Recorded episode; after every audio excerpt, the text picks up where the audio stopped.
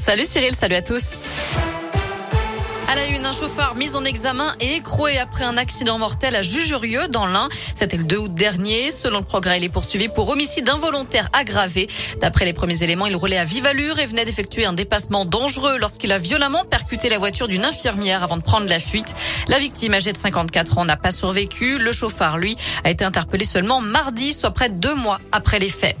Un appel à témoins lancé après une disparition inquiétante dans le Puy-de-Dôme. D'après la montagne, un sexagénaire habitant à Thiers est parti ramasser des champignons mercredi matin à Volorville.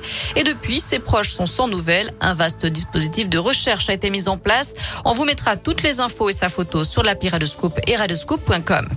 Les retraités dans la rue aujourd'hui. Un rassemblement a lieu en ce moment à Lyon. D'autres ont manifesté ce matin à Saint-Etienne, Bourg-en-Bresse ou le Puy-en-Velay. Ils réclament de meilleures retraites, une hausse de leur pouvoir d'achat et des moyens supplémentaires pour les services publics. Bonne nouvelle pour l'emploi dans la région. Le groupe Fleurus, spécialisé dans la maroquinerie de luxe, va créer des ateliers de confection sur le site de l'entreprise Ardesi à Onia, dans le Puy-de-Dôme. Plusieurs centaines d'emplois vont être créés dans les deux ans à venir, d'après la montagne.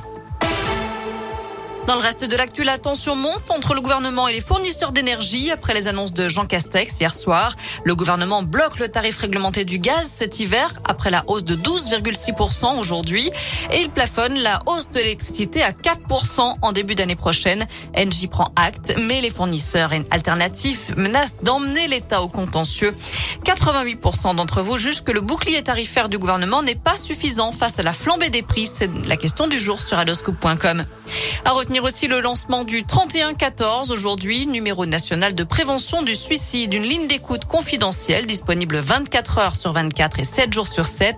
Un numéro qui s'adresse à la fois aux personnes ayant les idées noires, mais aussi à leurs proches et aux personnes endeuillées par un suicide. Il faut savoir que 9000 personnes se donnent la mort chaque année en France. Et puis c'est une mesure phare de la réforme de l'assurance chômage. Le durcissement des règles de calcul de l'allocation chômage entre en vigueur aujourd'hui. En foot, J-2 avant le 123e derby de l'histoire. Saint-Élion, c'est dimanche soir à Geoffroy Guichard. Aucun supporter lyonnais dans le chaudron. Ils sont interdits de déplacement à Saint-Etienne. Et puis Mohamed Bayo prolonge au Clermont Foot de un an de plus pour le buteur auvergnal. s'est engagé jusqu'en juin 2024. On termine avec ce nouveau jackpot ce soir à l'euro million. 163 millions d'euros à la clé.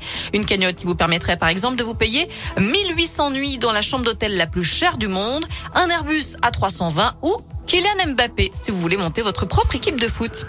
Voilà pour les news côté météo cet après-midi. Pas de grand changement. On garde un beau soleil, de belles éclaircies malgré des températures un petit peu fraîches. Les températures qui montent jusqu'à 22 degrés. Par contre, demain du soleil, mais dimanche, ce sera la pluie et les orages.